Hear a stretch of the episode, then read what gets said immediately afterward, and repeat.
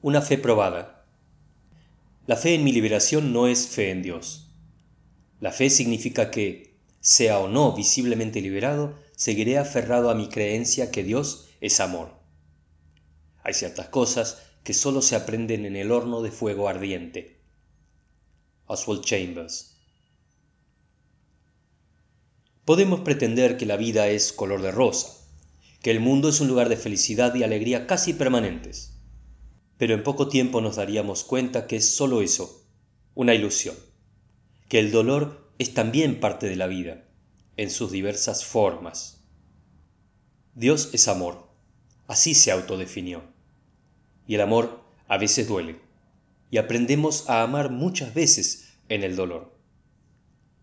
Dios es amor, y prometió estar con nosotros aún en el dolor.